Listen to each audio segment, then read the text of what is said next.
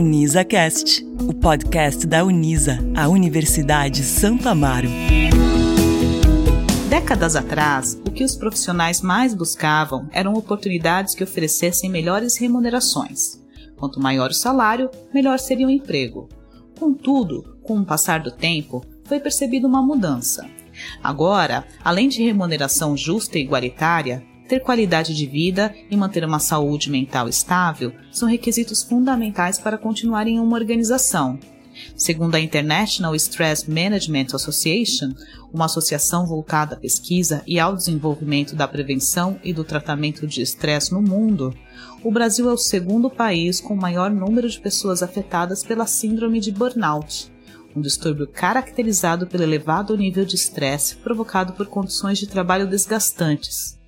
E o episódio de hoje do NisaCast vai abordar esse panorama sobre qualidade de vida e saúde mental, recursos necessários no contexto atual para qualquer profissional.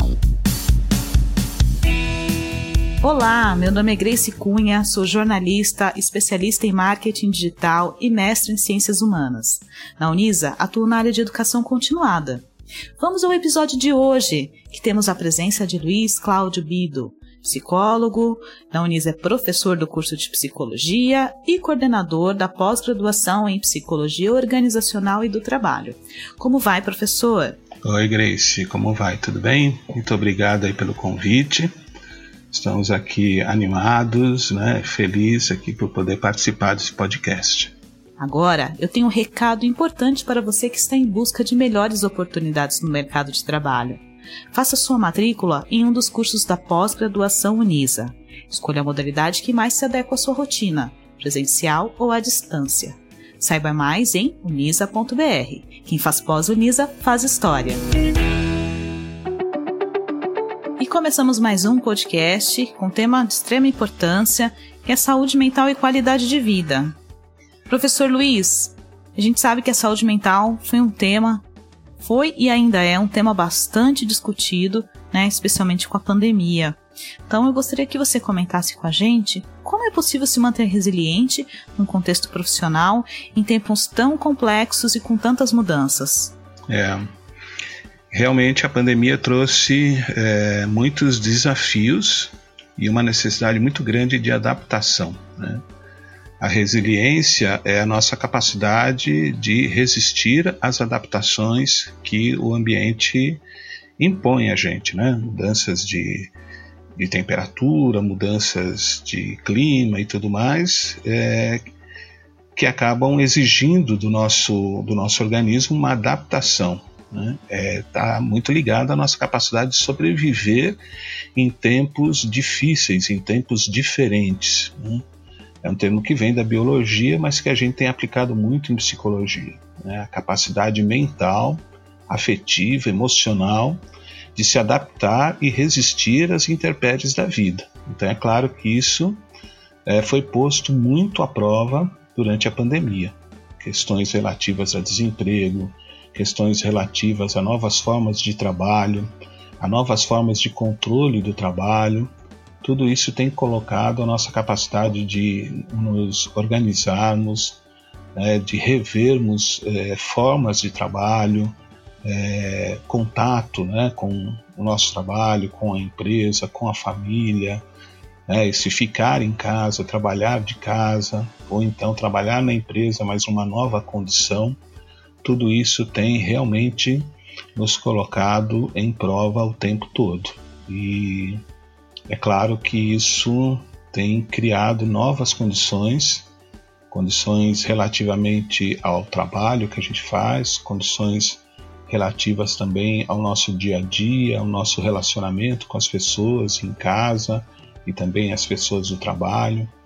Enfim, muitos desafios novos e, e é claro, frente a novos desafios, há um aumento né, da ansiedade, há um aumento da insegurança, e tudo isso acaba influenciando nas nossas respostas emocionais é, a todo esse novo contexto que se apresenta para nós e que tem se estendido muito além do que a gente desejaria. Né?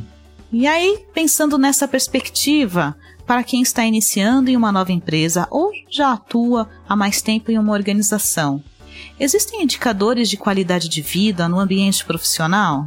É, tem é, vários indicadores, indicadores do campo pessoal e indicadores também do campo profissional. Né? É, no campo pessoal, o colaborador precisa perceber-se é, mediante ao trabalho. Né? É, perceber-se se ele está num contexto de muita exigência, uma exigência superior ao que ele pode responder, e isso vai trazendo para ele um crescente estado de ansiedade, né? ou se ele está num estado oposto, né? em que ele é pouco exigido, meio que ignorado ou abandonado ali pela empresa, né? e isso pode levá-lo a um conjunto de estados relacionados à depressão ou ao, à desmotivação. Né? É, e com relação à empresa, é, também assim aspectos é, principalmente motivacionais. Quer dizer, se ele está acessando a empresa ou presencialmente ou remotamente, mas com vontade, com ânimo, se o trabalho faz sentido para ele, se está claro o que ele está buscando, se estão claros os propósitos que ele tem no trabalho. É, tudo isso são indicadores de saúde, indicadores comportamentais é, relativos à, à saúde dele na relação que ele tem com o trabalho. São coisas que ele pode observar. Então, se ele está motivado, se ele sabe o que ele está fazendo, se ele tem um propósito, se ele sai de casa animado para trabalhar, ok, vamos em frente, estamos seguindo. Sinal de que tanto a exigência que ele está tendo, como a capacidade que ele tem de responder a essa exigência estão ok. É, se não é isso, né, se ele já sai de casa cansado, já vai para o trabalho reclamando do dia que ele vai ter, isso já é sinal de que alguma coisa precisa ser revista nessa relação dele com o trabalho. Certo. E imaginando é, um profissional que já possui essa insatisfação, como pode reverter isso, né, essa, essa insatisfação no ambiente de trabalho, ou até mesmo como esse profissional pode buscar auxílio?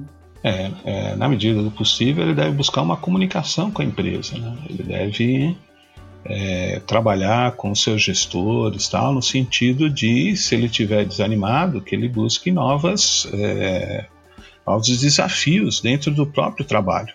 Né? Novas formas de dele participar, dele poder contribuir, né?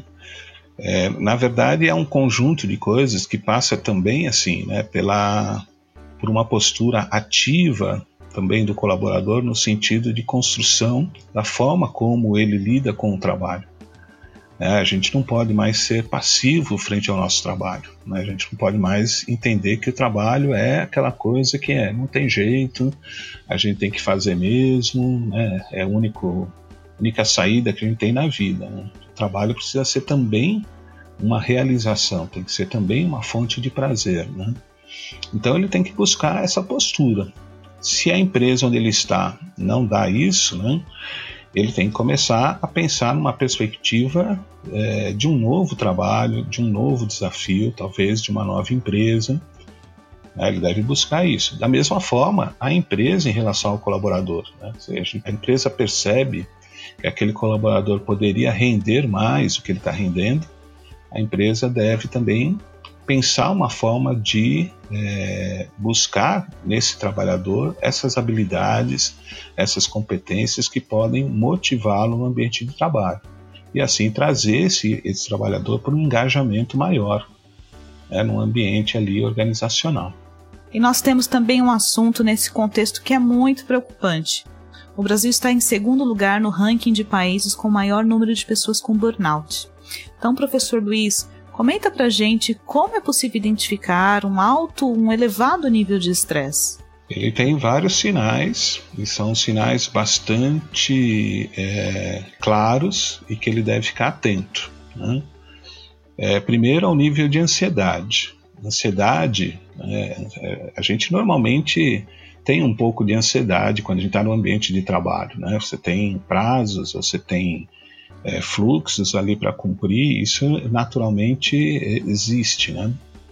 Mas quando a gente está fora do trabalho, e mesmo assim a gente continua ansioso, quando a gente está num ambiente é, pessoal, familiar, né, e mesmo assim continua ansioso e, e, com a cabeça pensando no trabalho e tal, a gente já tem aí um sinalizador. Né? Esse sinalizador pode ir aumentando. Né? Eu posso começar a ter dificuldades para dormir, posso começar a ter insônia, posso ter variações no processo de alimentação, comer menos ou comer demais, emagrecer ou engordar, é, dores de cabeça, enxaqueca. Eu começo a ter uma série de sinais né, que vão me indicando que eu estou muito cansado, né? é, que eu estou já num processo de exaustão. Então eu começo a ter uma queda no rendimento de trabalho, eu começo a ter uma, uma acentuada desmotivação em relação ao trabalho. E se eu não cuidar desses sintomas, né, se eu não, não procurar um médico ou um psicólogo, né, eu posso é, passar já para um nível de estresse ou de ansiedade maior, chegando a uma crise de pânico, por exemplo, né, que é uma, uma crise muito ruim, né? muito confundida com ataques do coração, parece um ataque do coração. A gente fica muito assustado, é muito ruim de passar. Né? É, e a coisa vai piorando, né? Pode chegar realmente ao desenvolvimento de fobias, desenvolvimento de transtornos obsessivos, compulsivos, né? Então é algo bastante sério. A gente precisa ficar bem atento à nossa relação com o trabalho, a forma como o trabalho influencia na minha vida pessoal, né? ficar muito atento à minha saúde, né? ao meu equilíbrio, né? se eu estou dormindo bem, comendo bem, se eu consigo me divertir, se eu consigo estar em outros ambientes, me desligando do ambiente de trabalho. É, se eu consigo fazer isso, ok. Se eu não consigo, eu preciso começar procurar aí um profissional, um médico, um psicólogo, dependendo da empresa, né? O pessoal de RH tem condições ali de dar uma orientação, né? Mas não ir testando, não ir seguindo até o limite, é para ver no que vai dar, porque não tem uma perspectiva muito boa de se dar certo, não. Né? E há outro aspecto que pode prejudicar também, que é o assédio moral, que ganhou um novo termo, mobbing. E nesse sentido, eh, professor, como que eu queria primeiramente que você comentassem para gente o que, que é assédio moral e aí como que um profissional nesse contexto pode lidar com essa situação? Então comenta para gente um pouquinho sobre esse cenário. É. O mobbing, né, que é o termo em inglês para assédio moral, ele tem sido muito discutido porque ele é um balizador das relações de trabalho. Né? Então, até que ponto, por exemplo, um líder é, tem uma atitude motivadora, né? exigente no sentido de motivar, de é, estabelecer trilhas né, para que a sua equipe consiga atingir os propósitos, as metas e tudo mais, né, o que seria positivo, esperado dentro de um trabalho em equipe, né? mas que ponto que isso é, passa a ser abusivo né? é uma exigência além daquela esperada ou aceita no ambiente de trabalho. Eu acho que um primeiro ponto né, que pode é, indicar isso para nós é quando é, você sai de um campo geral, quando você sai do campo da equipe e entra no campo muito pessoal. É, o abusador ele tende a usar características pessoais, né? Do tipo, ah, você é muito desanimado, então você não está preparado, ou você ou qualquer tipo de afirmação né, que vá para o campo pessoal, que atinja né, mais o campo do caráter do, do colaborador do que exatamente das suas habilidades ou competências que ele esteja usando no ambiente de trabalho. Quando isso vai para o pessoal, aí você está passando realmente dos limites. É, então, é, se você é um colaborador, você tem que observar isso. É aquilo que o gestor está exigindo está dentro das suas atribuições, é aquilo que é esperado, ele está te indicando uma trilha para você render melhor.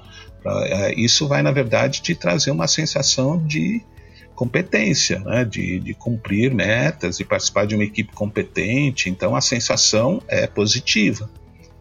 Né? Agora, quando o líder começa a trabalhar muito no campo pessoal, do tipo, olha, eu acho que você deveria se esforçar mais, eu acho que você não está se esforçando tanto, quando ele começa a fazer um julgamento mais do campo moral ou pessoal, aí você tem que começar a ficar atento para ver se isso já não é algo abusivo, né? Ou algo que está ali passando do limite, né? De qualquer maneira, né, se você é um colaborador, né, ao sentir-se ali muito pressionado no, né, de maneira pessoal, né, é, apontando aí para um possível assédio moral, você deve procurar ajuda no próprio RH da empresa, né, quando, quando isso for possível. Né. Nunca é bom você é, tentar resolver sozinho. Né?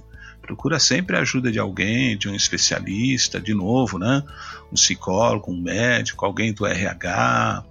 Né? Pode conversar com o próprio gestor, né? No sentido de falar, olha, tudo bem, você me cobrar no que significa questões profissionais, metas profissionais, né? Mas você está fazendo referências pessoais, isso não é legal. Tem que tentar um diálogo, né? Não pode deixar a coisa é, chegar num ponto né, em que a relação pessoal fica insuportável. Aí não dá. Né? E as empresas, quando a empresa é maior, ela começa também a desenvolver um código de conduta. Né? O que o gestor pode dizer, como é que ele pode cobrar, como é que ele pode conduzir a equipe e qual é o limite. Né? O que, que ele não pode é, utilizar como forma de possível motivação ou de.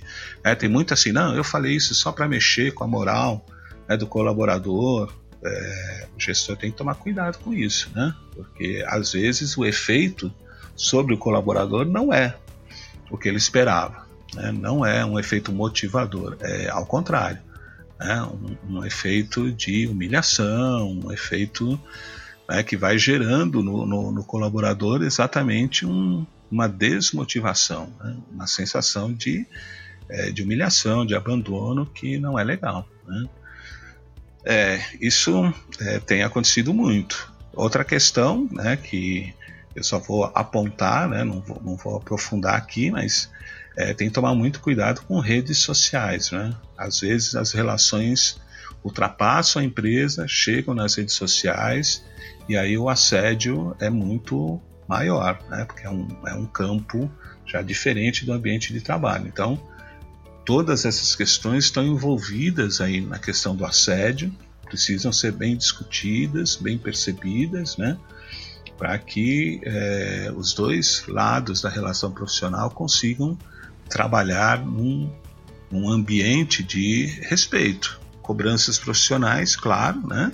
Isso sempre vai ter, mas com respeito, muito mais né, na base da orientação, muito mais na base do treinamento mesmo, né? Então, como a gente vai atingir metas, como a gente vai trabalhar em equipe, como a gente vai colocar as nossas habilidades pessoais a serviço da equipe, mas é, dentro dessa trilha. Né?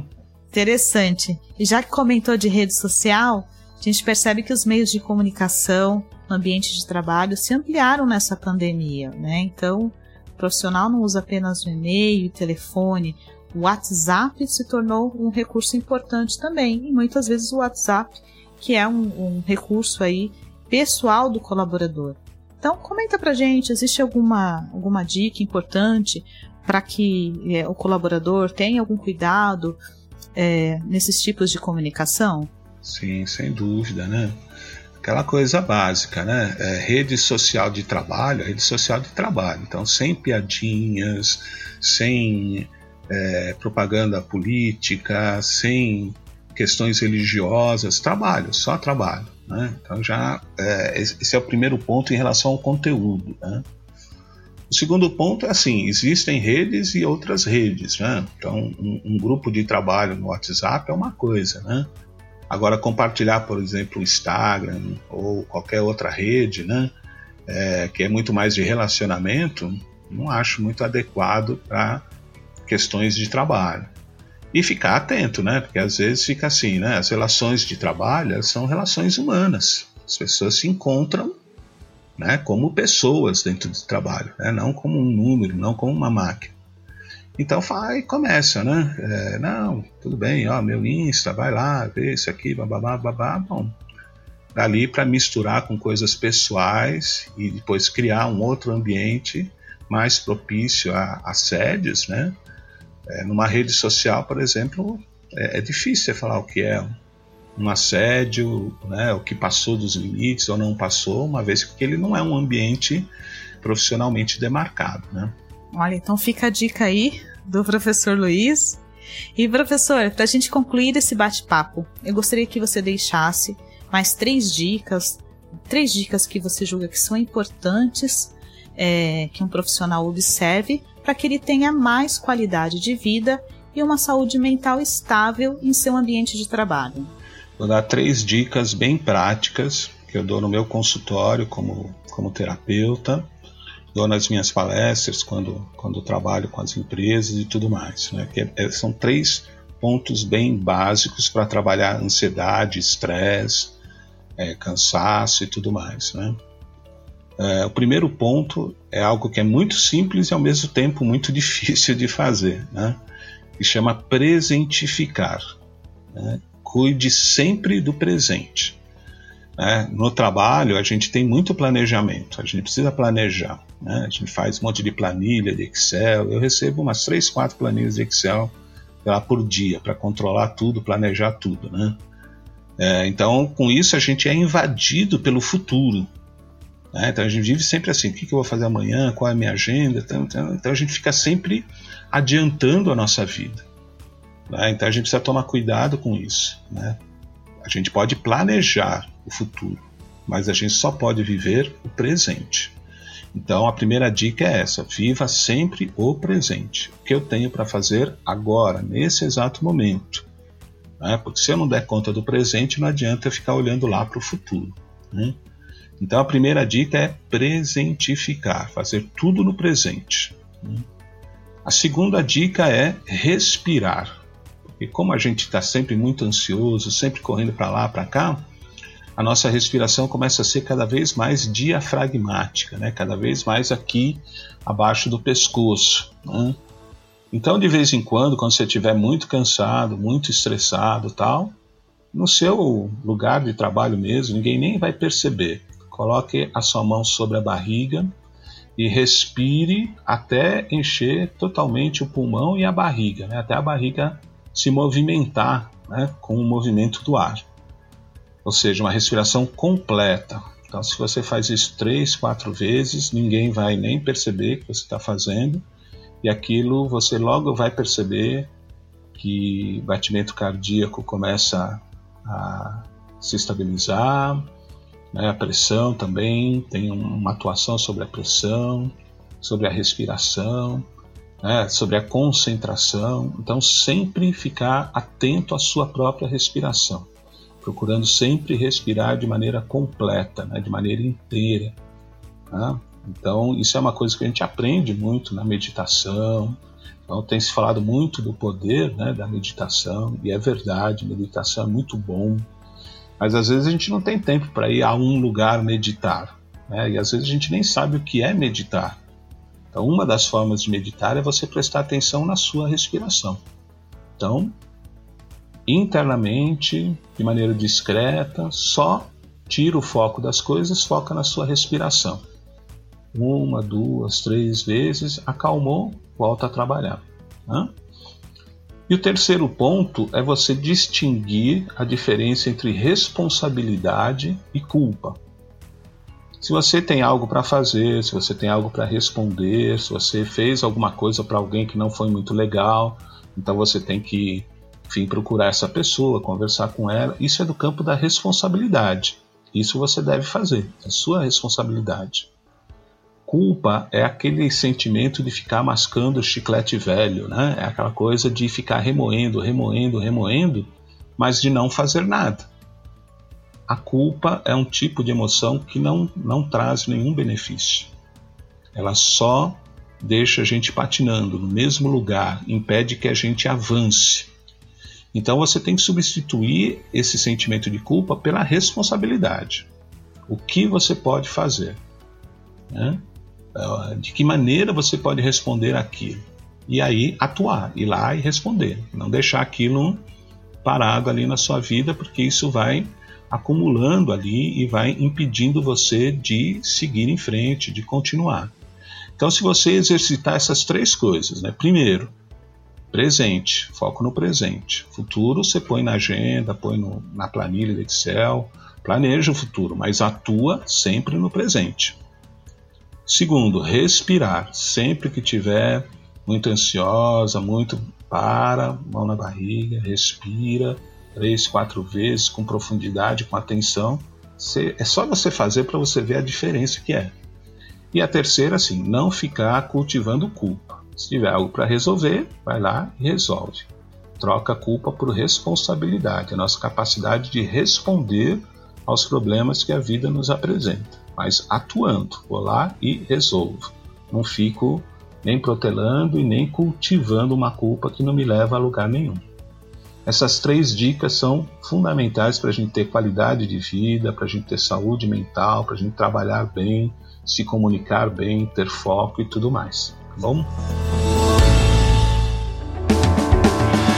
Então atue no presente, respire e não cultive a culpa. São com essas dicas preciosas do professor Luiz que encerramos o último episódio dessa temporada do Unisa Cast, sua carreira em pauta. Meu desejo é que todos os episódios tenham contribuído para o seu crescimento pessoal e profissional e que sirvam como inspiração para a sua carreira. Professor Luiz, muito obrigada pelo bate-papo que está encerrando a nossa temporada de uma maneira bastante singular. Eu que agradeço, foi um prazer para mim é sempre gostoso, né? Bater papo, dividir as experiências, compartilhar, né? E encontrar as pessoas. Isso sempre é muito bom. Muito obrigado pela oportunidade, tá bom? Agradeço a você também que está nos ouvindo em mais um episódio do UnisaCast. Acompanhe todas as novidades da pós-graduação Unisa em unisa.br. E fique ligado! Em breve teremos mais novidades. Até mais!